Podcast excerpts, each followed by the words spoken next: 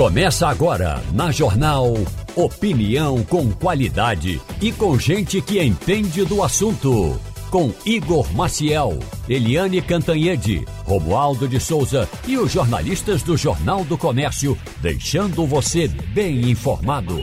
Passando a Limpo. Ai, ai, ai, começou Passando a Limpo, hoje é sexta-feira, muito bom dia aqui a todos, bom dia Romualdo de Souza. Bom dia. Você tá, levanta um pouquinho aí, você tá de gravata hoje, não? Não, hoje é sexta-feira, como diria minha ídolo, é, Sofia Loren dizia o seguinte, meu amigo, você acha que eu aguento passar 24 horas de sapato Luiz XV? Então hoje é dia de afrouxar a, a gravata. Muito bem. Maurício Garcia, bom dia. Bom dia, bom dia. Bom lembrar que Sofia Lore ainda fala, né? Como você falou, como dizia, não, ainda fala. É. Que, graças a Deus ainda está, está vivona ainda. É, o, o, o Fernando está vivo ainda. O é, Fernando Castilho.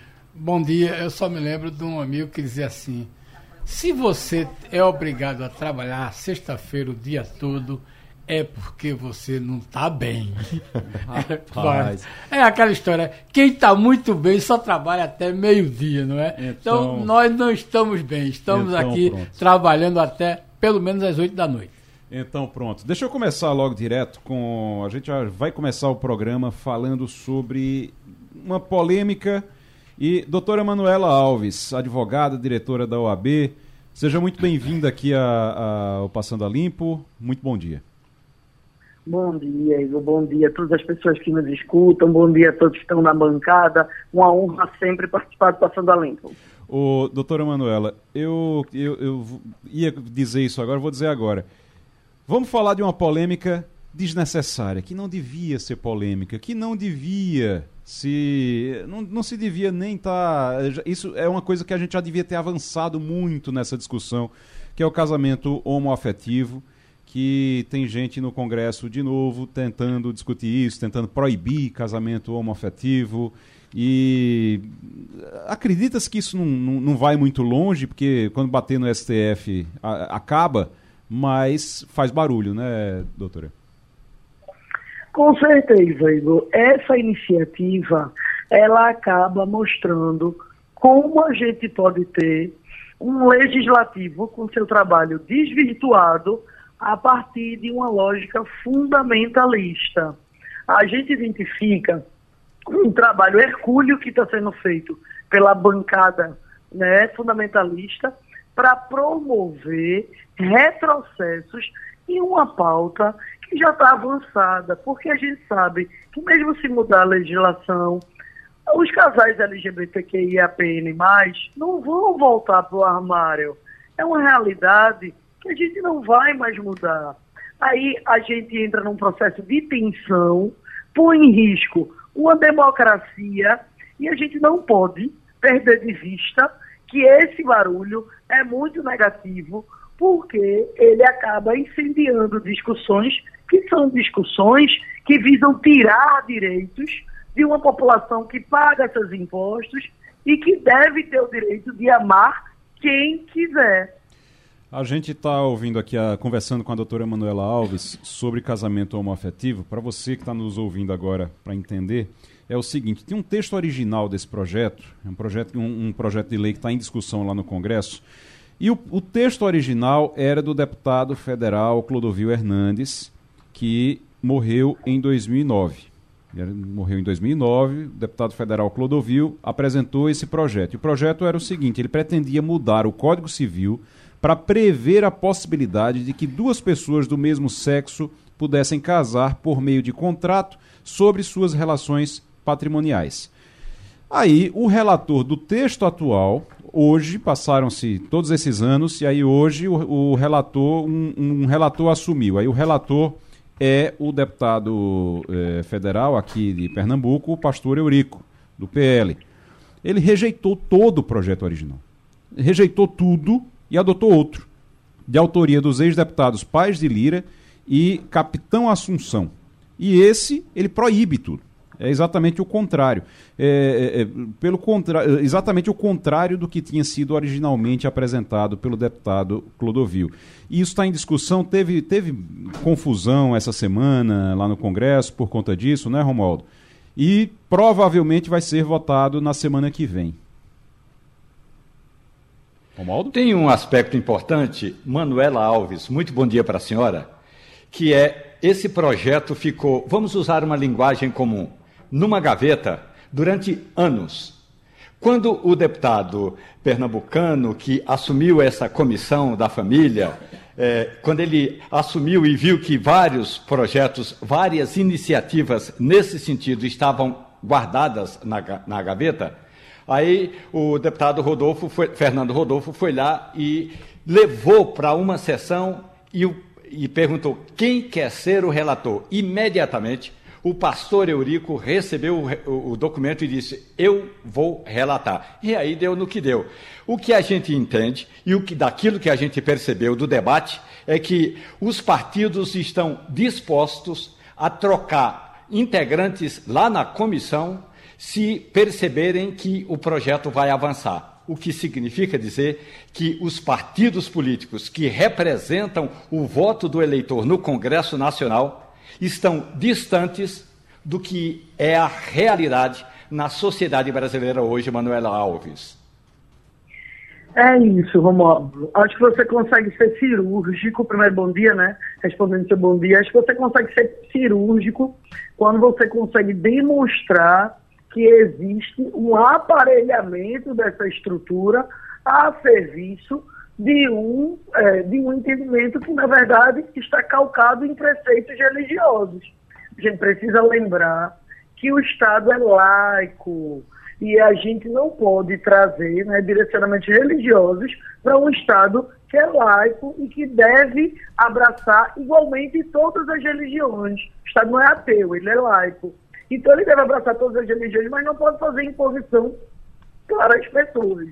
Agora a gente percebe uma movimentação articulada, inclusive é muito triste né, que a relatoria esteja de um, vindo de um parlamentar de Pernambuco, essa é a realidade, e é, a gente percebe que existe possibilidade de mudanças nas peças e visando que esse processo, que esse projeto passe e seja aprovado, a serviço de que os partidos estão com essa iniciativa diante de um Brasil campeão de desigualdades sociais, diante de um Brasil que precisa estar repensando o índice de desemprego e tantas mazelas que a gente sabe que estamos passando, a gente está tentando tirar direito de famílias homoafetivas. É um bem serviço, um projeto que está posto.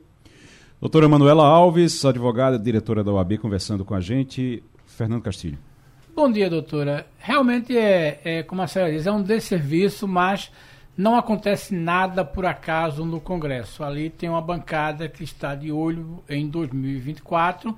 Certamente o pastor Eurico está trabalhando em nome disso, embora pareça claro que as próprias comunidades evangélicas é, tenham se posicionado é, não contra, é, e, embora não a favor, mas pelo menos não há uma manifestação de a favor das entidades evangélicas. Mas eu queria perguntar, senhora, para a gente avançar um pouco.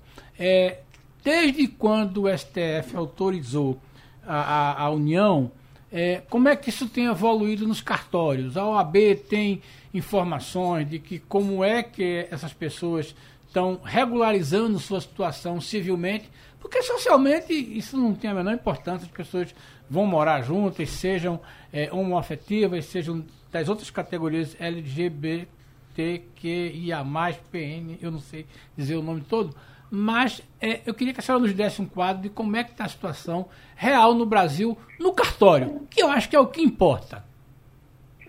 Então, é, Fernando Castilho, a gente tem, bom dia também para você, eu, a gente tem um crescimento, indiscutivelmente, em 2011, quando o STF reconheceu a união entre pessoas do mesmo sexo como entidade familiar, a gente teve, de fato, dentro da própria comunidade LGBT, um, um momento de receio, que as pessoas ficaram, não, a gente não precisa.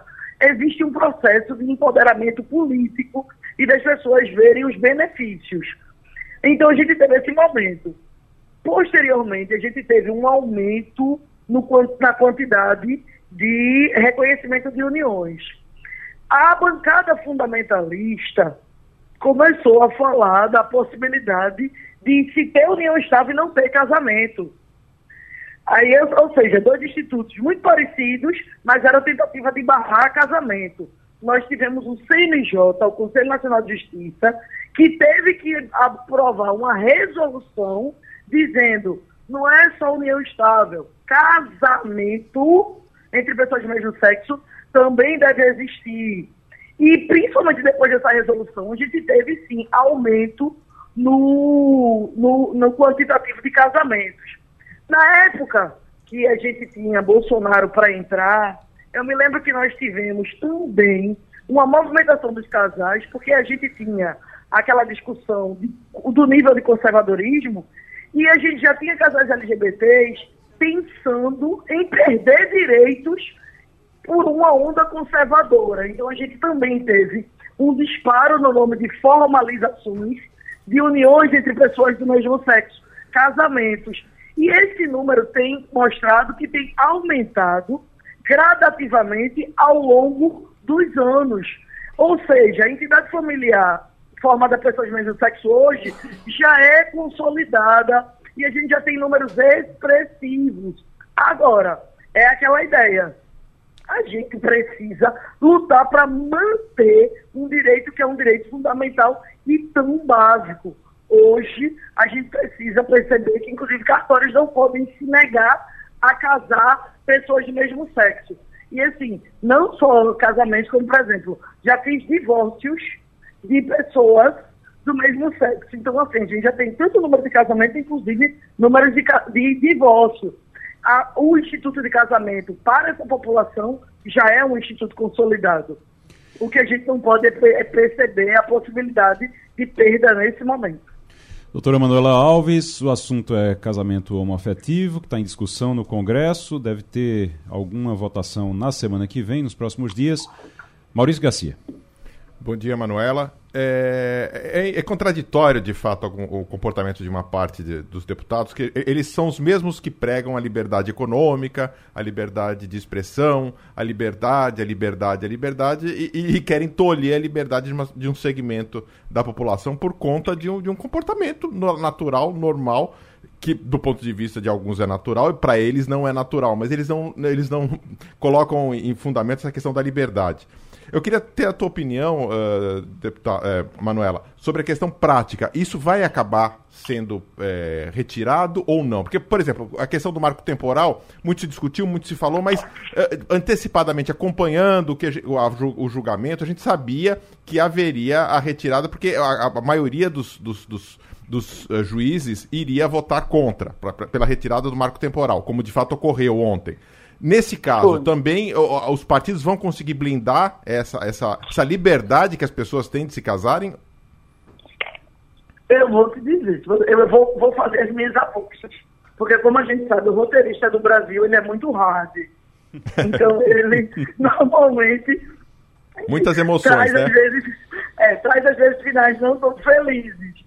O que, que acontece? Eu acredito que esse é o tipo de proposta que não vai conseguir passar e que a gente vai continuar mantendo o Instituto do Casamento para a População LGBT.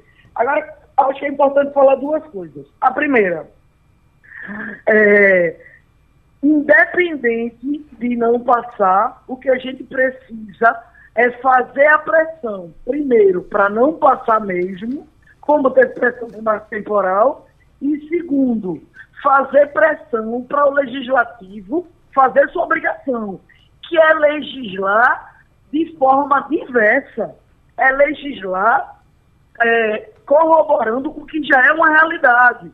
Colocar no Código Civil que as famílias homoafetivas também são entidades familiares e merecem todas as proteções advindas desta relação. Por exemplo, direitos como pensão alimentícia, direitos sucessórios, e, para além disso, é, proteção dos bens, do, do, bem de família, daquela casa que aquela, que aquela família é, conviva. Então é muito importante a gente ter essa primeira observação.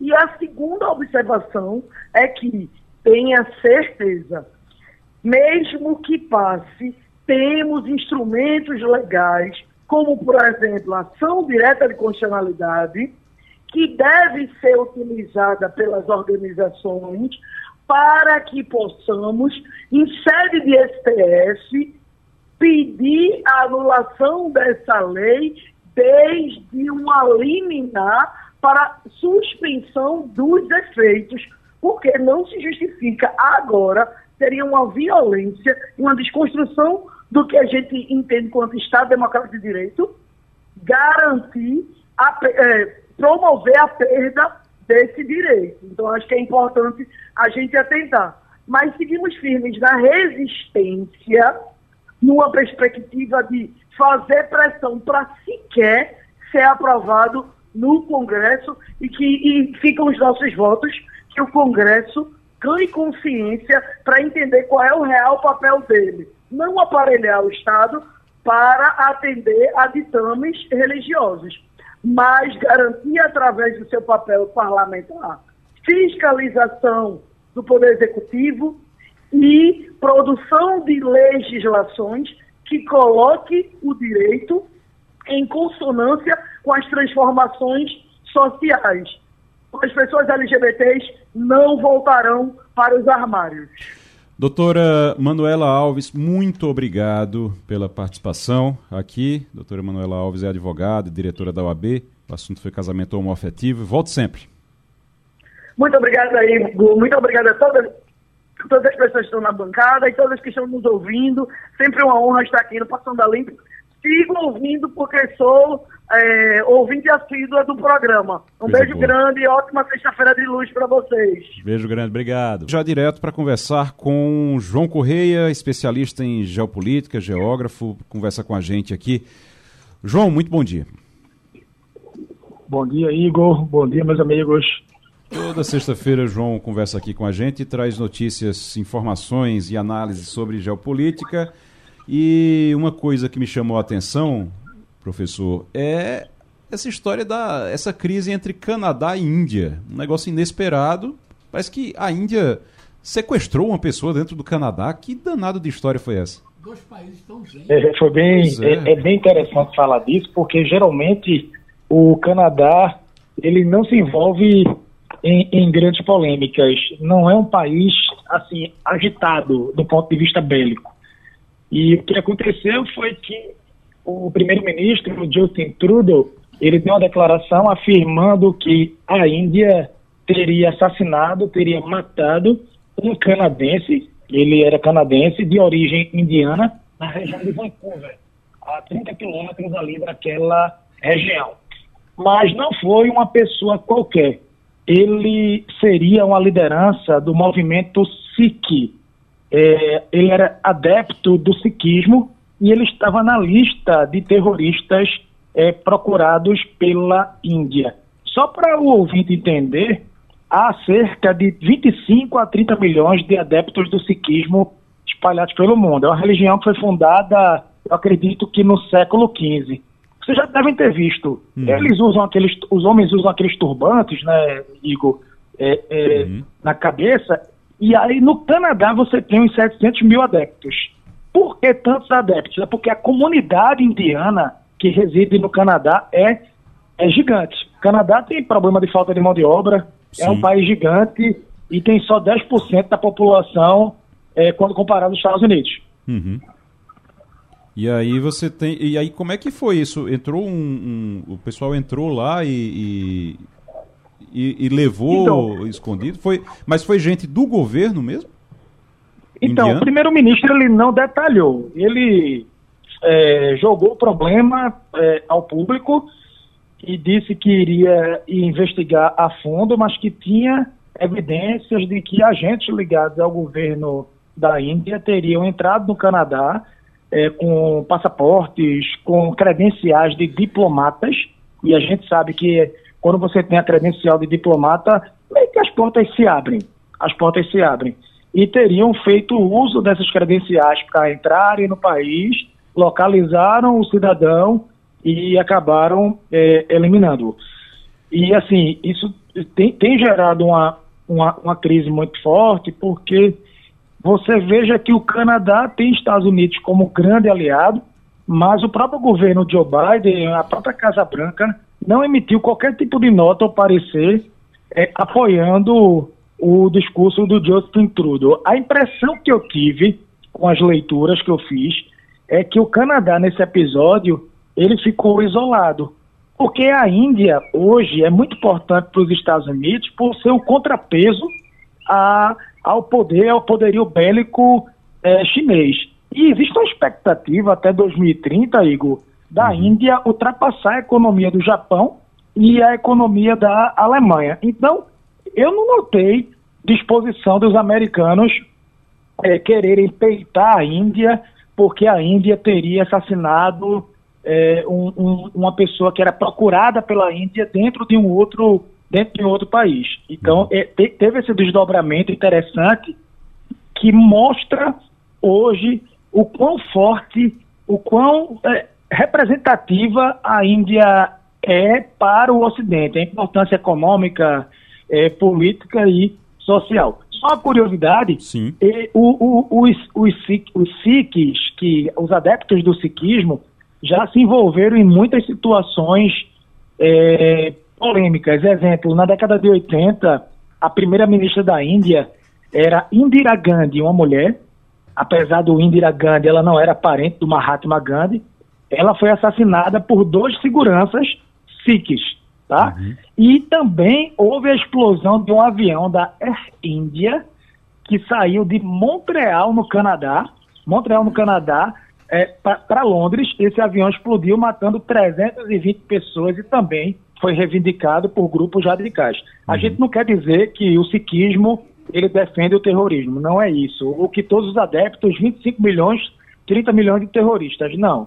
Mas é, há grupos radicais que defendem a independência de um pedaço da Índia. Eles querem criar o próprio país na fronteira entre a Índia e o Paquistão, na região do Punjab, que já é uma área complicada, porque Índia e Paquistão já não se dão. Imagina mais um país ali naquela região. Então, eles é, é, lutam por isso e você uhum. tem uma presença muito forte. E o Canadá, depois da Índia, é o país com maior presença Sikh, é, Sikh aqui no, no, no Ocidente. É interessante porque a gente imagina a Índia é, como um país, é um, um, um, país com muita desigualdade, mas como um país que tem boas relações é, diplomáticas, boas relações. Você vê lá o líder da Índia, o presidente da, da Índia, aparece lá na, nessas, no encontro dos BRICS, ele com aquela roupinha, ele parece a, aquele senhorzinho simpático, aquela coisa, mas tem briga com o Paquistão, tem briga com todo mundo, com a China, com todo mundo, né, João? Sem dúvida, Igor. Narendra Modi, que é o primeiro-ministro, ele está buscando a reeleição é, no próximo ano. Ele quer manter a maioria é, no parlamento. Veja, ele tem aquela carinha, aquele rostinho simpático, um senhorzinho, mas ele está se tornando um dos maiores autocratas do mundo. Ele tem associado muito voto, que é um fenômeno que a gente já viu aqui no Brasil, e que dá um sucesso, é, associando política com religião. Então, assim, é algo que a gente já percebeu, é, Pernambuco, a nível de Pernambuco, a nível Brasil. Lá na Índia, hum. ele percebeu que radicalizar para defender o hinduísmo, porque 80% da população segue o hinduísmo. Sim. Os sikhs lá são o quê? 2, 3, no máximo 5%. Ele está radicalizando contra as minorias é, religiosas, fez uma reforma agora no judiciário, mandou recolher um monte de livro didático lá para editar os conteúdos de acordo com a, a visão a visão hindu. Então ele é um cara que a gente tem que observar, porque eu sempre, eu sempre falei em sala de aula que a Índia era a maior democracia do mundo. Uhum. Porque o maior a maior população do mundo era até então a China, era da China, só que a China é uma ditadura. A Sim. Índia é, agora tem a maior população do mundo, em tese é uma democracia, mas tem feito alguns movimentos muito estranhos do ponto de vista doméstico. É, vamos dizer que se você for ao, ao, pé da letra, democracia, se você perguntar ao Putin, ele vai dizer que a Rússia é uma democracia também. O... João, obrigado. Obrigado. João Correia conversando com a gente aqui toda sexta-feira, especialista em geopolítica e geógrafo. Grande abraço, até semana que vem. Grande abraço, meu amigo. Obrigado. Já na linha conosco, já conectado conosco, o economista Marcos Lisboa. Hoje o Jornal do Comércio publicou uma, um texto do professor Marcos Lisboa sobre os gastos no, no Brasil, os gastos públicos no Brasil. Um texto extenso, mas muito, muito completo e muito interessante para a gente observar uma coisa que a gente vem já aqui há algum tempo falando. Em outros aspectos, por exemplo, lá atrás, eh, ano eleitoral, correram, vamos dar, vamos fazer o piso do, da enfermagem. E aí vamos fazer isso, vamos, vamos aumentar aqui, vamos aumentar ali. A gente não nega a necessidade de valorizar esses profissionais, mas isso é custo, alguém vai ter que pagar. Professor Marcos Lisboa, isso se intensificou de lá para cá, né? Esse ano continuou intensificando esse aumento de gastos e gente pode estar tá criando um problema lá para frente. Bom dia. Bom, primeiro, obrigado aí pelo convite para estar com, com vocês. Ah, esse é um problema histórico do Brasil. O Brasil tem uma, Brasil tem, é, é, uma característica bastante peculiar quando você compara com o resto do mundo. Né? É, é, os gastos no Brasil eles são muito rígidos. Uma vez que eles mentem, você não consegue depois reduzi-lo. Né? Por uma série de questões. Né? Primeiro, porque é, é, esse é um traço peculiar do Brasil, é, você é, muito, uma, uma, a imensa parte desses gastos, inclusive cláusula pétrea da Constituição. Então você não pode é, é, mexer, e outros são emendas constitucionais e, e, por aí vai. Então, a, a, a, então, o Estado brasileiro ele é relativamente caro quando você compara países parecidos. Né? É, e você não tem como fazer ajuste. Que, qual o problema que tem acontecido é, é, nos últimos tempos? Né? Isso veio depois da pandemia. Né? Ah, você foi criando uma série de mecanismos. Você tinha o teto de gastos antes, e o teto de gastos foi uma tentativa de falar, gente, vamos parar de estar aumentando tudo ao mesmo tempo. Você quer aumentar uma área, eu quero gastar mais com saúde? Ótimo. Então você corta em outra área. Né? Como a gente faz no nosso, no nosso cotidiano. Uhum. Ah, foi essa tentativa do teto que durou pouco, né? durou até a pandemia. Ah, ah, na pandemia e depois, você voltou a criar mecanismos para sair expandindo os gastos. É, é, isso começou em 2021, 2022. Eu fiz com o Marcos Mendes um artigo é, no fim de 22, sistematizando. Teve PEC Kamikaze, teve os precatórios, que é adiar um pagamento que é devido para poder aumentar outros gastos, né? Enfim, uma série de medidas. Foram 42 medidas que a gente sistematizou é, é, no fim de 22 desses aumentos. E agora continuou. Na, na, na transição para o novo governo, você teve a PEC da transição, né, que botou aí mais bastante dinheiro para gastar, né? É, e nesse começo do ano, nesse ano, ah, isso que o nosso texto procura fazer, é, é uma quantidade de demandas que estão sendo atendidas ou negociadas impressionante. É, só para os municípios são tantas as demandas que a gente fez um artigo separado só para sistematizar tudo que está sendo proposto e aprovado para municípios é, e, e, e estados. Doutor Marcos Lisboa, ele é economista, atual diretor-presidente do INSPER e de 2003 a 2005 foi secretário de Política Econômica do Ministério da Fazenda do governo Lula. Foi ainda diretor executivo e vice-presidente do Itaú e é colunista também da Folha de São Paulo. Hoje tem texto dele no Jornal do Comércio. Fernando Castilho. Doutor Marcos, boa tarde. É... Bom dia. É porque parece que ele está. Estou ouvindo, tudo bom, bem? É, bom, dia, bom dia, então, desculpe. É, o que eu queria perguntar ao senhor, eu estava lendo seu artigo atentamente, e tem uma coisa que me chamou a atenção em relação à questão de saúde e educação. É, foi feito o arcabouço jurídico, o arcabouço fiscal, e não se tratou disso exatamente. Então, o entendimento é que, já que não se tratou das limitações das despesas de educação e saúde, vale o que estava escrito antes do teto de gastos. E aí o seu alerta para uma conta que é assustadora, porque a gente sai de um orçamento de, de 18 milhões para esses duas contas para aproximadamente 50, alguma coisa disso. Onde é que vai se arranjar esse dinheiro? Ou se é isso mesmo, nós vamos ter que adotar em 24 a regra que valia antes do teto de gastos?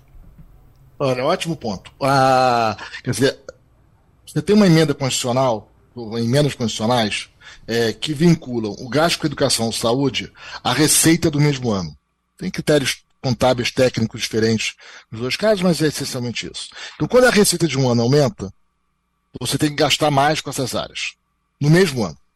Isso, inclusive, gera problema para. Isso também tem nos estados, municípios, gera problema, porque de repente aparece uma receita a mais em novembro, você tem que gastar de algum jeito aquele dinheiro. Né? É, é... Bom, quando veio o teto, o teto falou: olha, vamos congelar esses gastos no nível que eles estão hoje. Tá? É, e como eu disse, se o governo quiser gastar mais com a educação, ótimo, pode gastar. Mas ele vai ter que dizer onde vai gastar. Então, o teto, que é uma emenda constitucional, ele suprimiu aqueles uh, duas emendas. Na hora que o teto cai, essas emendas voltam a valer. Então, em particular, este ano, por exemplo, com os dados mais recentes da, da Receita, uh, só em saúde você tem que gastar 18 bilhões a mais. Né? É, ano que vem, é, em relação ao que foi orçado para esse ano, 50 bilhões a mais. Né? E veja bem, né, é, é, saúde é um tema fundamental para a população. Educação também. Né? É, o que não dá é para aumentar tudo ao mesmo tempo. Aumenta a saúde, educação, salário do servidor, transferência para municípios, subsídios para empresas, desoneração para empresas. Né? É, o que não dá é fazer tudo ao mesmo tempo. Né? É, é, mas é isso, infelizmente, que está acontecendo. E essa tem sido a história do Brasil. Professor, uh, eu até escrevi sobre isso no Jornal do Comércio, depois que eu li o seu, seu artigo e com o Marcos Mendes, e me chamou a atenção porque os gastos que estão previstos, eles e, e, a possibilidade de aumentar muito ainda, isso tem muito a ver, e a gente fica com a impressão de que isso tem muito a ver com essa dependência cada vez maior do executivo em relação ao legislativo.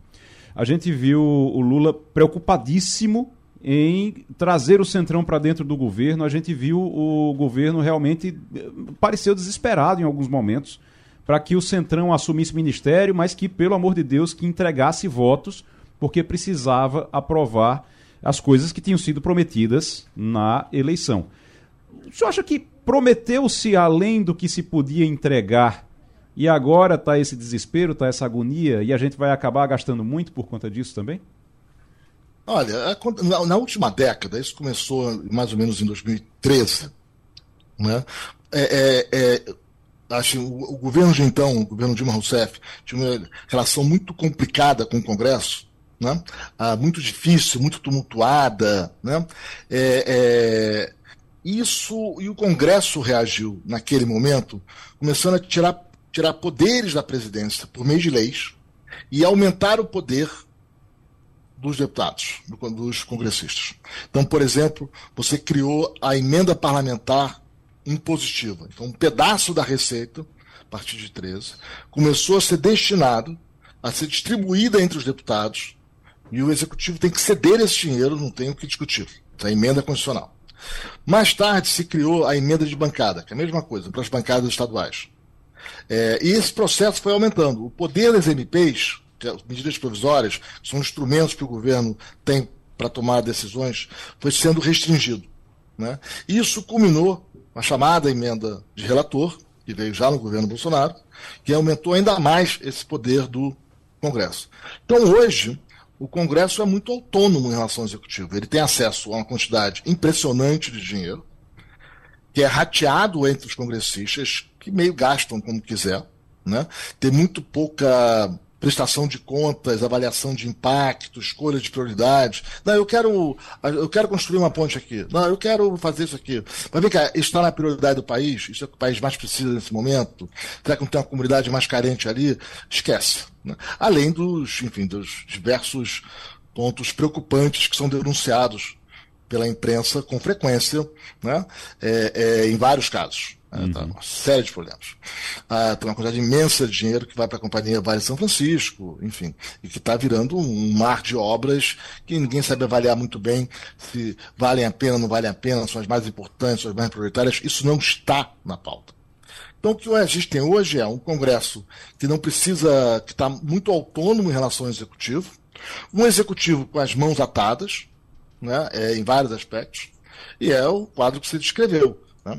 A, a, uma relação bastante difícil. Mas, de novo, isso foi um processo institucional de mudanças legais na Constituição que já tem uma década que vem acontecendo e a sociedade assistiu passiva. Né? Na época, quando na emenda do relator, eu escrevi vários artigos sobre isso.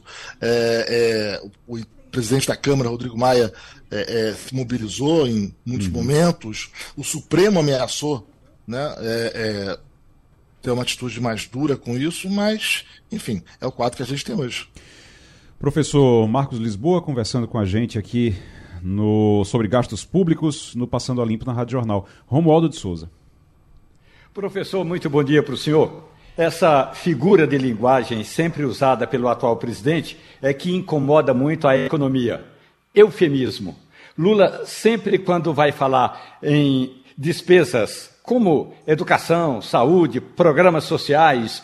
Então ele sempre usa o tal do eufemismo. Ele diz o seguinte: é porque gastar com programa social não é gasto, é investimento. Gastar com saúde não é gasto, é investimento. O danado é que lá na rubrica que o contador, aliás, por falar em contador, professor, hoje é o dia do contador, eu quero mandar o meu abraço para os contadores. Lá no final das contas, quando o contador vai lançar a despesa, não interessa o eufemismo do presidente, é gasto. Tem de tirar dinheiro de algum lugar e não tem dinheiro para tirar para esses eufemismos de que trata o governo atual, é, professor. Vamos lá, primeiro investimento é gasto, né? então você tem razão, né? investimento é gasto. Você pode gastar com várias coisas, inclusive com investimento. É, eu entendo a figura de linguagem, mas o, o, problema aqui é o seguinte: o Brasil tem aumentado os gastos com educação é, significativamente nos últimos 30 anos. Infelizmente, a qualidade da educação não tem melhorado. Né? É, é, eu acho que se for para aumentar os recursos para que os alunos aprendam mais, tem muitos méritos. Mas não é isso que a gente assiste. Quer dizer, e esse é um, esse é um aspecto trágico da política pública brasileira. Os recursos aumentam, mas a qualidade de vida da população não. Né? É, isso não chega à população em muitos casos. Né? Você olha os problemas que a gente tem de saneamento no Brasil, né? ah, compara o Brasil com outros países, por exemplo, a prova do PISA, que é uma prova de aprendizado de português, da língua nativa do país, nosso caso português, e matemática, para alunos de 15 anos, alunos e alunas de 15 anos. É uma prova, que acontece em vários países, você pode comparar. Né? E você tem ah, quanto o país gasta num eixo né, por aluno e qual é a nota. A gente é o país mais ineficiente. Né? A gente é o país mais ineficiente. Então, para o volume de gastos que a gente tem em educação, era para nós termos uma, um nível de aprendizado dos alunos e alunas muito maior do que o que nós temos. Né? Então, aí a pergunta é por que você vai botando cada vez mais dinheiro, mas aquilo não afeta a qualidade de vida das crianças? Né? Ah, ah, isso acontece em várias áreas. Saneamento, um problema parecido. Infraestrutura, nós temos problemas graves. Logística. Né? É, é, é uma área que o Brasil vai relativamente bem na comparação internacional, devo ressaltar, é saúde. Né? O SUS funciona bem. Né? É, na, na, saúde a gente consegue, é, para o gasto que a gente tem, a gente tem resultados comparáveis dos demais países. Mas em muitas outras áreas não. E, uh, uh, e aí eu, eu, fico preocupado porque a gente fica discutindo gasto, gasto, gasto, troca palavra, né? faz jogo de palavra, enfim. Uh, mas cuidar da educação na ponta e ter e desenhar política pública com foco no cidadão, a gente não faz. A política pública não precisa gastar, não, vamos gastar mais, porque é investimento, é bom, né? Política social, é cuidar. Não, não, peraí. É, é, então vamos lá. Eu quero aumentar o aprendizado em português e matemática aos 15 anos. Né? Pô, então eu começo daí. E aí eu vou fazer uma série de instrumentos para chegar nesse objetivo. Se fracassar, tem que rever os instrumentos. Não é isso que a gente faz. A gente no Brasil, na política pública, a gente aumenta os gastos. Isso é capturado via aumento de salários, ou benefícios para grupos do setor privado, é, é, e o país anda meio de lado. Professor Marcos Lisboa, conversa com a gente aqui no Passando a Limpo. Muito obrigado, muito obrigado aqui pela participação, doutor, e até a próxima. Obrigado a vocês pelo convite. Um abraço. Um abraço forte, bom fim de semana. Direto para conversar com Eliane Cantanhede. Muito bom dia, Eliane. Bom dia, Igor. Bom dia, colegas, ouvintes. Ô, Eliane, todo mundo na expectativa sobre o conteúdo da delação premiada do Mauro Cid, começaram a vazar algumas coisas já e o que saiu na mídia ontem já é uma bomba, né? Olha, com certeza, Igor, colegas, ouvintes, é uma bomba sim. Porque pela primeira vez, né, fica claro que o presidente, o então presidente Jair Bolsonaro, convocou a cúpula das Forças Armadas para discutir a possibilidade de um golpe de Estado. Também foi a primeira vez que a Marinha foi envolvida. O, pelas informações dos nossos colegas, né, da Bela Megali do Globo e do Aguirre Talento do UOL, o Bolsonaro recebeu das mãos de um constitucionalista e do Felipe Martins, que era o assessor internacional do Bolsonaro, era aquele cara que foi é, olavista, ligado ao Olavo de Carvalho, e que foi, inclusive, processado por fazer um gesto de supremacista branco no Congresso Nacional. E ele recebeu uma minuta de golpe, o Bolsonaro, e essa minuta previa o quê? Né, porque a reunião da, do Bolsonaro com, as, com a cúpula das Forças Armadas foi depois das eleições. E a minuta de golpe previa a anulação das eleições e dava poderes ao presidente da República para prender adversários. Ou seja, dava poderes ao Bolsonaro para prender o Lula.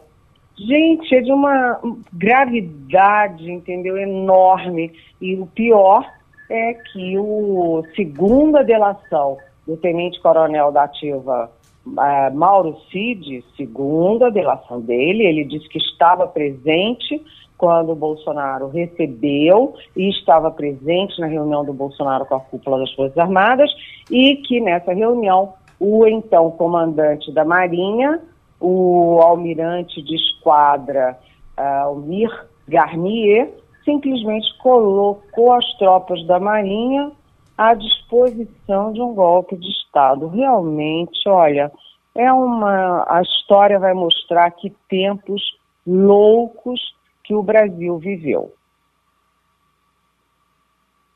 Jornal, Eliane Cantanhede, na Rádio Jornal. É, Maurício Garcia. Bom dia, Eliane. É, em entrevista exclusiva, o, o, comandante do Exército, o general Tomás Paiva, disse que, se for verdade isso, foi uma bravata da Marinha, né? Do almirante da Marinha. Bravata em que sentido? O que, que ele quis dizer com isso?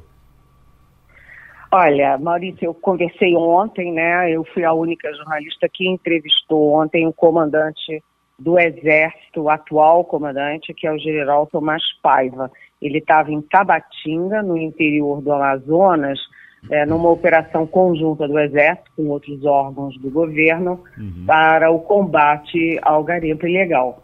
E o, o general Tomás Paiva me disse o seguinte, que se for comprovada a versão do Mauro Cid, né, se foi verdade aquilo tudo, o comandante da Marinha está fazendo uma bravata. E aí eu perguntei exatamente o que você me pergunta, como assim, né? Aí o comandante do Exército falou, bem, a Marinha embarcou nessa? Não, nem embarcou, nem embarcaria, né? E que tropas o Garnier tinha para essa aventura maluca, né? A Marinha ia atrás disso? Não ia, né? Além disso, o general uh, Tomás Paiva me disse né, que não tem mais golpe militar, é, só tem golpe militar em paizinho pequeno, periférico, né? Não tem mais golpe militar em países da dimensão do Brasil. Então ele considerou extemporâneo discutir golpe militar e, e falou assim, né, exclamou, que coisa mais fora de época. Aí eu perguntei sobre o 8 de janeiro. E aí ele disse que o 8 de janeiro, né, a quebra-quebra, a invasão do Palácio, uh, do Planalto, do Congresso, do Supremo, ele disse que foi um ponto fora da curva, mas admitiu erros do Exército. Eu acho até que é a primeira vez que ele admitiu erros do Exército. Esses dois erros foram é, por letargia, né, por inação, tanto no caso da invasão do Palácio, do Planalto, né, que o Exército poderia ter evitado, quanto a demora naqueles acampamentos em torno dos quartéis generais, inclusive do quartel general aqui do Exército em Brasília. Mas o general, apesar de criticar né, o Garnier, ele defendeu a posição do então comandante do Exército, general Freire Gomes, que, segundo as reportagens, né, a, o Cid, o Mauro Cid disse que o Freire Gomes não topou. O comandante do Exército não topou. Até porque, lembrou o general Tomás Paiva, sucessor dele, que uh, o Exército, o alto comando do Exército, o tempo inteiro sempre se colocou contra golpes e a favor da constitucionalidade. Então, para encerrar né, essa, o resumo da entrevista com ele, ele, o general se mostrou preocupado com uma percepção que paira sobre a sociedade brasileira de que o exército é golpista, de intervenção militar e que eles precisam trabalhar firmemente para acabar com essa percepção. Portanto, quem errou será punido. E ele disse: que os, as Forças Armadas não são poder moderador, são ferramentas do poder político para ajudar o país e para garantir a segurança nacional.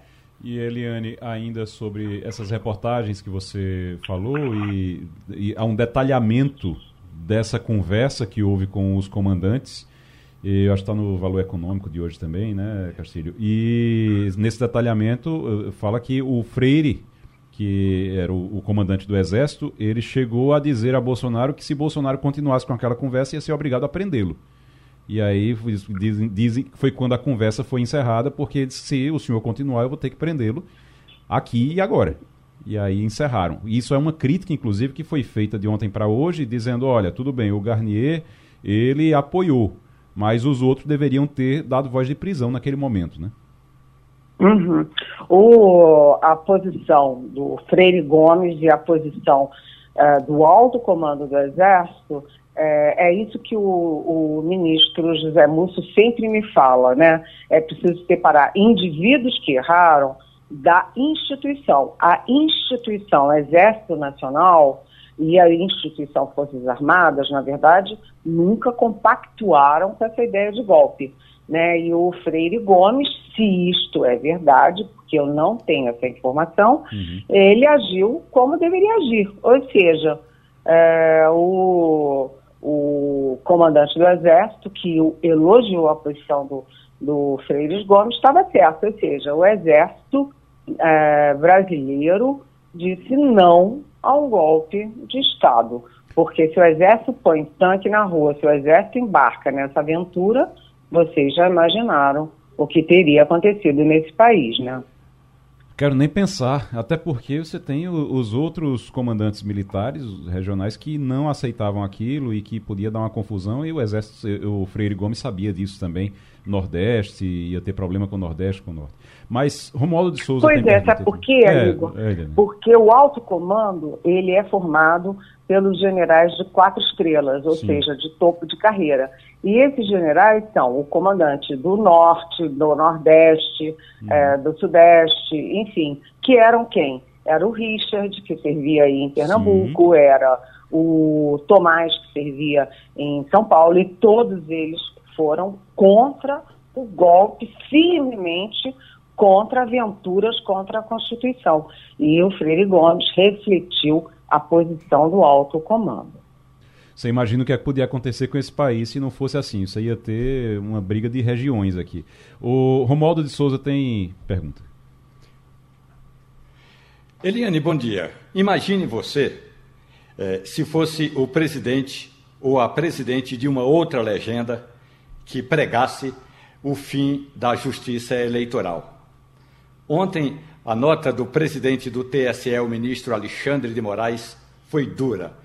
Ele diz: repudio afirmações errôneas e falsas realizadas no intuito de tentar impedir ou diminuir o necessário controle dos gastos de recursos públicos. Lamentavelmente, a própria existência da Justiça Eleitoral foi contestada por presidente de partido político, fruto de total desconhecimento sobre sua importância, estrutura, organização e funcionamento. A nota é pesada e é longa. Mas é uma nota do presidente do TSE a pretexto de um discurso da presidente nacional do PT, a deputada Gleisi Hoffmann do Paraná, que questiona os custos da justiça eleitoral, diz que a justiça eleitoral custa três vezes mais do que o fundão eleitoral e ainda diz que é importante def, é, e ainda defende o fim das cortes eleitorais no país, Eliane Cantanhede. Oi, Romualdo, realmente é o fim da picada, né? A gente está assistindo perplexo, todos nós perplexos, né? Uma aliança do PT, é, do presidente Lula, com o PL do ex-presidente Jair Bolsonaro, numa guerra corporativista né, para proteger os proteger e garantir a impunidade dos partidos e dos políticos, né, é, reduzir as cotas políticas de participação de negros e mulheres. É um escândalo isso e a Gleice Hoffmann endossa o discurso bolsonarista contra o Tribunal Superior Eleitoral, contra a Justiça Eleitoral, que tenta inibir os abusos que os partidos e os políticos, os candidatos, cometem nas campanhas. Né? Então, você vê, eu fiquei vendo a hora que a Gleice Hoffmann ia acusar as urnas eletrônicas de fraude, né? porque o discurso está tão parecido mas a Gleice Hoffmann é polêmica, é radical, tanto que ela foi lá na Venezuela fazer loas para o ditador, ditador Nicolás Maduro. Então, é, ainda falam da Gleice Hoffmann para o Ministério da Justiça, o que seria um novo escândalo. O Lula já disse que não, que ela não vai, e ela também já disse que não, não vai. Bem, é, seria o fim da picada, né?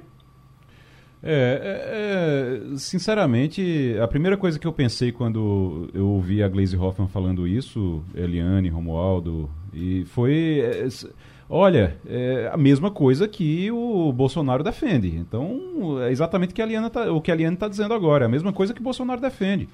E é impressionante que é, se faça isso dizendo que não tem dinheiro. Sabe por quê? O, o, o que o PT gastou nas últimas campanhas, o que o PT recebe de fundo eleitoral é uma coisa impressionante. Então, você não cumpre a lei e depois diz que não tem, não tem condição de pagar, não tem dinheiro para pagar, deixa para lá. É algo que realmente é, eu fiquei chocado. Ontem a gente acabou o programa aqui, Eliane, falando da possibilidade que se falou sobre isso, é, que Gleisi Hoffmann podia ser ministra da Justiça se Flávio Dino fosse para o STF, que ela estava querendo ser ministra da Justiça. Já pensou nessa possibilidade? É, pois é, um escândalo, né? Um escândalo. E aí o Lula tratou rapidamente de mandar o um recado de que não, a Gleice Hoffmann fica como onde está e a própria Gleice sabe. Imagina a Gleice Hoffmann, que não tem nenhum preparo nessa área, que faz essas coisas, que uhum. faz loas para o Maduro na Venezuela, ministra da Justiça faça-me o favor. Aliás, lembrando que quem defende tirar o Flávio Dino da Justiça é o PT, né? Quem está uhum. defendendo. Tira o Flávio Dino daí, porque o PT teme que o Flávio Dino seja um adversário do PT nas próximas eleições presidenciais, ou na próxima ou na seguinte. E aí o PT já quer tirar o Flávio Dino da frente. Ô, Eliane, como é que tá? Eu sei que nem está na sua pauta aqui, que, mas eu queria, eu sei que você tem informação sobre isso também. É, como é que está a questão do, do STF, dessa indicação para o STF? Eu tenho uma, uma informação de dentro do, do, do PT, informação bem, é, é, bem sólida, inclusive, que Bruno Dantas estaria escolhido já o, o, o presidente do TCU estaria escolhido já para o Supremo Tribunal Federal. Você tem ouvido algo sobre isso? Olha, é, o que eu posso dizer é o seguinte: todos os, os as notas, todas as informações estão dando como certo que, que estaria uh, afunilando para o Jorge Messias, que é o advogado-geral da União e candidato do PT, o nome do PT prioritário, ou o Flávio Dino sairia da Justiça e iria para o Supremo com o apadrinhamento ali do Gilmar Mendes e do Alexandre de Moraes. E já estavam tirando o Bruno Dantas uh, da linha de frente. Uhum. E eu uhum. dizia, não pode tirar, é cedo para isso, por quê? O Bruno Dantas, que é o presidente do Tribunal de Contas da União, tem o apoio também, ele era o nome original do Gilmar Mendes e do Alexandre de Moraes. Além disso, o Lula, quando foi agora nesse giro internacional por os Estados Unidos, levou o Bruno Dantas na comitiva. E ele é um nome muito respeitado em Brasília. O Jorge Messias, candidato do PT, ele é, é considerado assim é, um novo Dias Toffoli, uhum. sabe? É muita areia para o caminhãozinho dele. Uhum. O Flávio Dino é um personagem importante no executivo. Ele que põe a cara a tapa, ele é um porta-voz assim da resistência democrática dentro do governo e se ele for para o Supremo, ele encerra a carreira dele política. Porque, Igor, qual foi o último ministro do Supremo, presidente da República? Sabe, vai para o Supremo, acabou a carreira política. Isso. O último foi o Pessoa, sei lá, na década de não sei o quê. Então, uh, o PT até dava um empurrãozinho para tirar o Flávio Dino da frente, uhum. mas eu acho improvável e eu concordo com a avaliação de que o Bruno Dantas continua no páreo e é um nome forte, apesar dos meus colegas dizerem o contrário. É, eu estou com você também, inclusive coloquei isso na, na, minha coluna hoje no Jornal do Comércio, Eliane, e tem outra coisa do Bruno Dantas, ele abre um espaço no, no TCU, né? E aí você tem é, outras aí, possibilidades. Ó, boa lembrança. Também, né? O uhum. Fernando Castilho. Eliane, bom dia. É, e aquele discurso de despedida de Augusto Aras? Eu fiquei olhando e, primeiro, enquanto ele falava, ninguém estava prestando atenção. E quando ele terminou, ficou aquele silêncio e apenas Gilmar Mendes fez um breve é, comentário. O caso total de uma figura que parecia estar tá se despedindo num ambiente que, que não devia estar, é verdade? Estou sendo injusto com ele? Não, Fernando, você não está sendo injusto com ele, né? Quem ouviu ontem o Augusto Aras falando, ele se sentiu assim injustiçado, falou em falsas é, narrativas, de é, imprecisões na avaliação da gestão dele. E ele disse é, olha só, ele defendeu a gestão da pandemia no Brasil, dizendo que o Brasil gastou 4 bilhões e meio e teve uma atuação muito efetiva na pandemia. Gente, isso é um escândalo do escândalo do escândalo, porque o Brasil teve o segundo maior número de mortes do mundo. O primeiro foi o, foi o maior número de mortes foi nos Estados Unidos e o segundo foi no Brasil. O Brasil tem 3% da população mundial e teve 11% dos mortos na Covid. Por quê? Porque o presidente da República era contra a vacina, era contra máscara, era contra isolamento social, era contra tudo. E a CPI uh, eh, da Covid fez um belíssimo trabalho mostrando tudo isso, tudo provado, mensagens, tudo, tudo e o Augusto Aras jogou exatamente todo o trabalho da CPI no lixo para defender o Bolsonaro. Aliás, ele passou esse tempo todo defendendo o Bolsonaro, os filhos do Bolsonaro, os amigos do Bolsonaro e os aliados do Bolsonaro. E a única, única coisa que fica é, dele, né, é, como contraponto à inação, no caso do Bolsonaro, é a ação contra a Lava Jato, porque foi a Lindora Araújo, que era braço direito dele, que foi a Curitiba e iniciou o processo de desmanche, de incineração uh, da Lava Jato. Eliane, tem uma frase que eu gosto muito e que vale para o Augusto Aras, diz assim: às vezes a coisa mais honrosa que você pode fazer é deixar a história sem se defender. Vai embora e pronto, sabe? Em Ele... silêncio, né? É, pois é. Eliane, valeu, até semana que vem. Até semana que vem. Beijão. Rapaz, ontem, ontem a gente encerrou o programa aqui. Eu encerrei o programa depois da informação que Romualdo trouxe de que Gleisi Hoffmann podia ser ministra da Justiça. e ela estava trabalhando, querendo pelo menos ser ministra ela da acreditou. Justiça. E eu encerrei o programa aqui porque só não tem mais o que. Vamos, vamos encerrar, vamos para casa, porque não tem mais o que, o que a gente falar depois de um absurdo desses. Aí logo depois a, chega a notícia de que ela estava defendendo o fim da, da justiça eleitoral. É, gente, é uma coisa. Assim, Glaze Hoffman é um, um, personagem que precisa ser estudado, Romualdo de Souza. Ela já foi estudada. Ela foi ministra da Casa Civil no governo Dilma Rousseff e cometeu eh, todos os deslizes e os erros diplomáticos, se assim a gente pode chamar, entre o Palácio do Planalto e o Congresso Nacional, mesmo ela sendo senadora. Ela era senadora licenciada e não conseguia fazer a tal da ponte entre o Planalto e o Congresso Nacional. Tudo que relações institucionais fazia, Gleisi Hoffmann desfazia. Então, nesse período, ela mostrou que realmente falta um tanto quanto de traquejo para um cargo importante. E aí, Castilho? Olha, se eu for pegar puxando para minha minha área, né, minha sardinha, ela está falando de dinheiro é, e não é pouco que se gasta com os partidos. E o custo da justiça eleitoral também não é barato. Mas você entra naquela onda. Virou uma moda agora, aparentemente. Parece o seguinte: olha, eu não gosto dessa instituição, vamos acabar com ela. Lembrando que o ministro Gilmar Mendes, num comentário na rede social, também disse: vamos rever a situação da, da Polícia Rodoviária.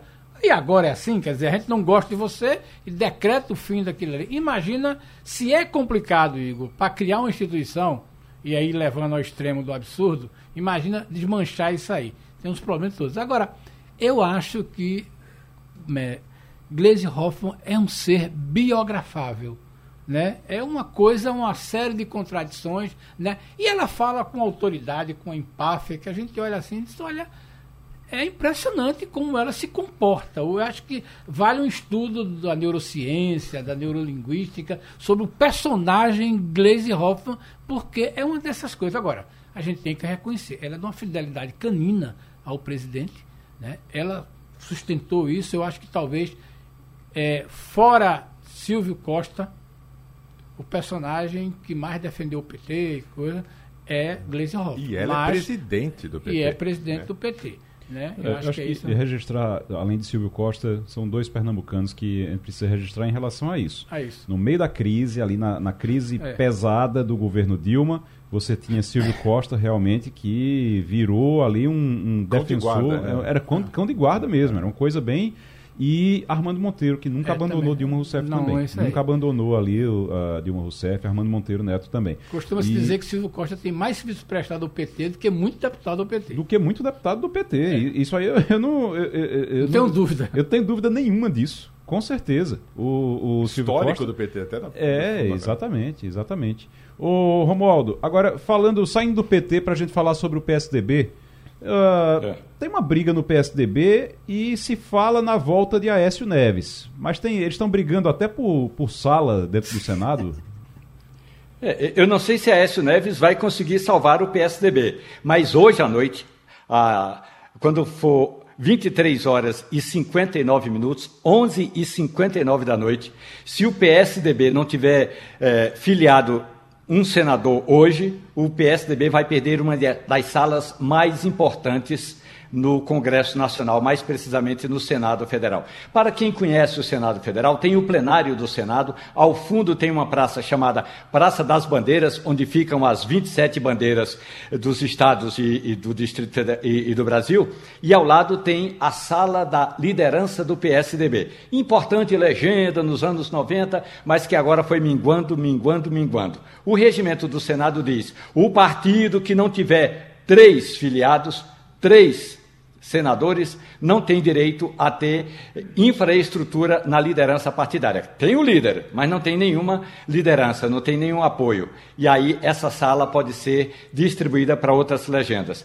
O PSDB hoje só tem dois senadores. Ontem chegou a anunciar a filiação de Marcos Duval, mas aí quando Marcos Duval deixou o Podemos e assinou a ficha de filiação no PSDB, ontem à tarde lá em Vitória, o presidente nacional da legenda disse o seguinte: "Nós não queremos Marcos Duval no PSDB". Ele se desfiliou e voltou para o Podemos e o PSDB hoje só tem dois senadores. Se até o final do expediente de hoje não filiar nenhum partido, quando for segunda-feira, vai perder uma importante sala. E sabe o que é importante sala? É uma sala com 16 assessores. Vai perder tudo isso. É porque não é a sala, o espaço físico, não. Perde a equipe, perde a infraestrutura mesmo.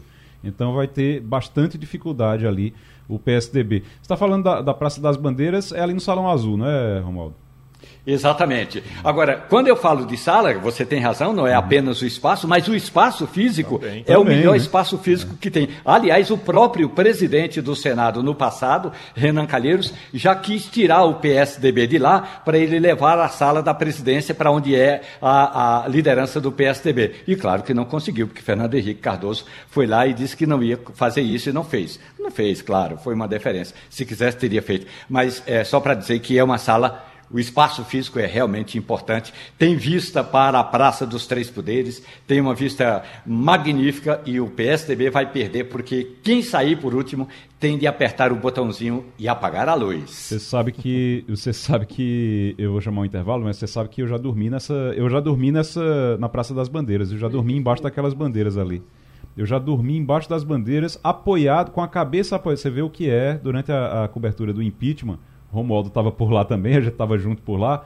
E o, eu dormi na Praça das Bandeiras, embaixo da bandeira de Pernambuco, literalmente embaixo da bandeira de Pernambuco, e com, o, apoio, com a cabeça apoiada na mala de equipamentos que o nosso Fabiano aqui, Fabiano da, da, da técnica, da engenharia, que levou para lá. E foi é, é onde a gente passava a noite algumas vezes acompanhando aquelas votações. Para o momento da nossa sexta-feira, que tem dicas para o fim de semana. Então, livro, música, cinema, série. Vou começar por Fernando Castilho. Hoje, Maurício Garcia tem música, Romualdo tem música também, então vou começar por Fernando Castilho. Olha, tem um livrinho bem interessante de Justin Zorn e Light Murs, M-A-R-Z, né, Murs. O Silêncio Vale Ouro. É um trabalho bem interessante, dizendo que como as pessoas podem, nesse mundo hoje tão digital, você valorizar o silêncio. E não é apenas aquele conceito da ausência do ruído, mas de você ter uma, uma, uma capacidade de se desconectar e de se concentrar em alguma coisa. Os caras ampliam o estudo, é um trabalho nessa onda de, de, de neurociência é, e, e bom comportamento, e eles mostram como é importante para o ser humano ser capaz de ouvir menos e ele diz, olha, numa época que você está hoje tão conectado, o sujeito está com o celular, o, é, o handphone, olhando para o computador e às vezes escutando um rádio. Então ele diz, olha, tem um momento que você tem que parar para fazer silêncio, porque é quando uma forma de você descansar o cérebro, fazer uma coisa. É interessante. Uma meditação, né? É, chama-se... É, o livro é, é um livro não muito denso, mas é um livro legal chamado O Silêncio Vale Ouro. Muito bem. É, minha dica agora, porque o pessoal está vindo com música, então minha dica é um livro que eu li já faz um tempo. Eu lembrei dele agora e eu acho que é muito importante. É um livro da Karen Lebilon, que é o Crianças Francesas Comem de Tudo. É um livro que não é, é fácil de ler, é um livro até que não é tão caro também e que ele fala sobre regras que se usa da cultura francesa mesmo para a educação alimentar das crianças. E tem várias coisas que ensinam não somente sobre alimentação, mas sobre educação mesmo, a importância de você educar as crianças através da comida. Tem é, procedimentos, não é só o que elas comem, mas o, o procedimento da cultura francesa mesmo, de como tratar a comida, como é, é, colocar a comida na educação e na cultura dessas crianças. É bem interessante, muito importante. Crianças francesas comem de tudo. Aliás, tem uma série, depois desse livro, ela criou uma série, Crianças Francesas Dia a Dia, é, Crianças Francesas, o que crianças francesas não fazem.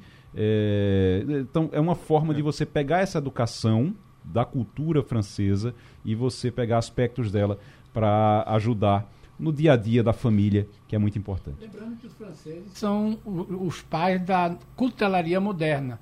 É a partir do século XVI que o, o rei é, começa a cuidar, né? A, o garfo de três de três né, pontas Sim, é uma criação francesa. Antigamente só tinha a colher e a faca. E eles Sim. criaram isso. Toda aquela parafernália hoje que tem da cutelaria é a origem francesa em função da boa comida. E tem é. uma coisa cultural. Se a gente, é só a gente imaginar.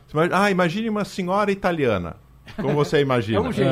É, de um é. jeito. Uma senhora portuguesa. Uma americana. É uma, pense numa francesa. Você vai é uma pessoa muito magra, esbelta, elegante. É, é natural até, até na questão da cultura também. É. é isso mesmo. Vamos agora para. Vou começar por Maurício Garcia, que é música, né, Maurício? É, não, é, é só para alegrar um pouco. É final de semana, a gente está falando do final, né? Do, do, final de semana, do sábado e do domingo. Hoje é dia 22, amanhã é dia 23, e oficialmente, né, é, pela pela nossa questão planetária, a gente termina o inverno oficialmente, começa a primavera amanhã. Então é, é, um, é, um, momento em que a gente começa, acabam as chuvas maiores aqui e a gente começa também a, a ter um outro momento de, de florescer de árvores e tal. E para ilustrar isso, eu pedi uma música para que pudesse lembrar desse momento bonito para o final de semana da gente pensar disso.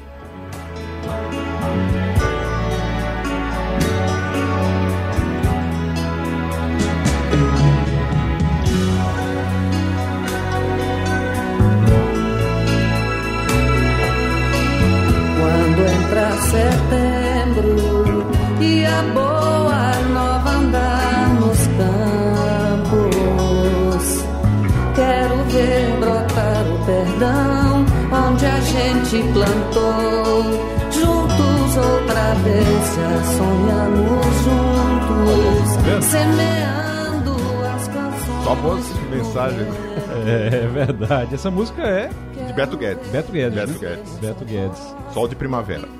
Quem quiser ouvir, tá em todas as plataformas. Né? Muito bem. Muito, muito se perderam no caminho. Mesmo assim, não custa inventar uma nova canção que venha nos trazer só. Romualdo de Souza, sua dica agora, música também pra gente, para esse fim de semana. 50 anos do disco Secos e Molhados. Sobe o som.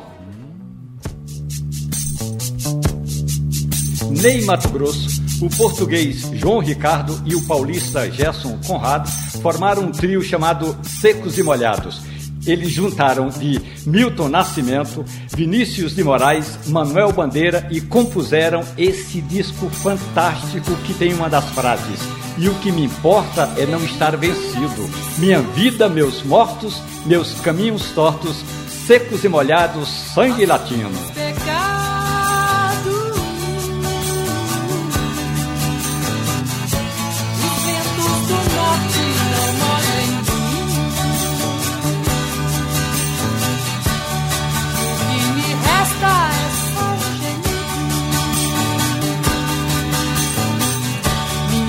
Meus mortos, meus caminhos tortos. Meu sangue latino.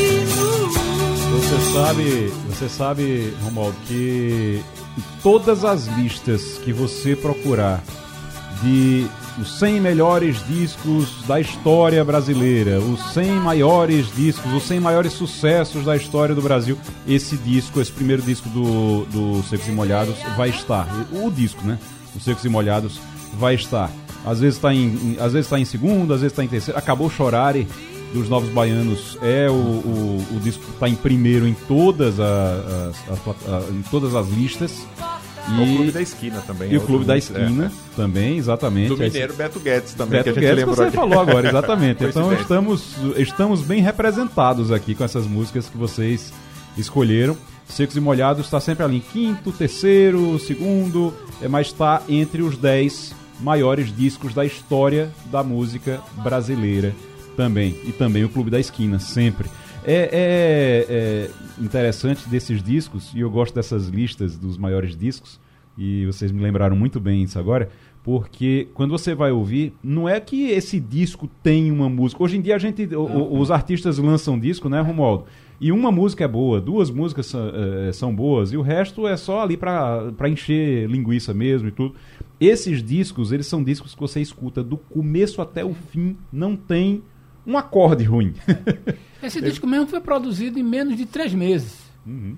Da, da, da é. concepção, seleção, escolha da música, arranjo e entrar na praça dada a ver a, o, a... o Ney Mato Grosso uma vez me disse que levou mais tempo eh, esperando o fotógrafo arrumar a capa do, a foto da capa do disco é do que mesmo é, é, terminar a, a, fazer a parte de masterização e de conclusão do disco. Eles levaram quase três dias ajoelhados ali numa mesa com a cabeça fora da mesa e um banquete que essa é a capa do disco com um banquete posto, posto à mesa. Claro que eles saíam para comer de verdade mas depois voltavam. Foi quase três dias de ensaio. E que já foi copiada essa capa em discos de fora do país. Uhum. Já outros, outros artistas estrangeiros copiaram essa capa para. Copiaram essa capa depois, é, né? Eles foram, é. eles foram não acreditando, não, não acreditando o conceito. É, exato. Romualdo de Souza, Fernando Castilho e Maurício Garcia. Obrigado, gente, pela participação aqui mais uma vez. Programa da sexta-feira, sempre muito animado. Para a gente encerrar, vamos em frente? Tchau. A Rádio Jornal apresentou opinião com qualidade e com gente que entende do assunto.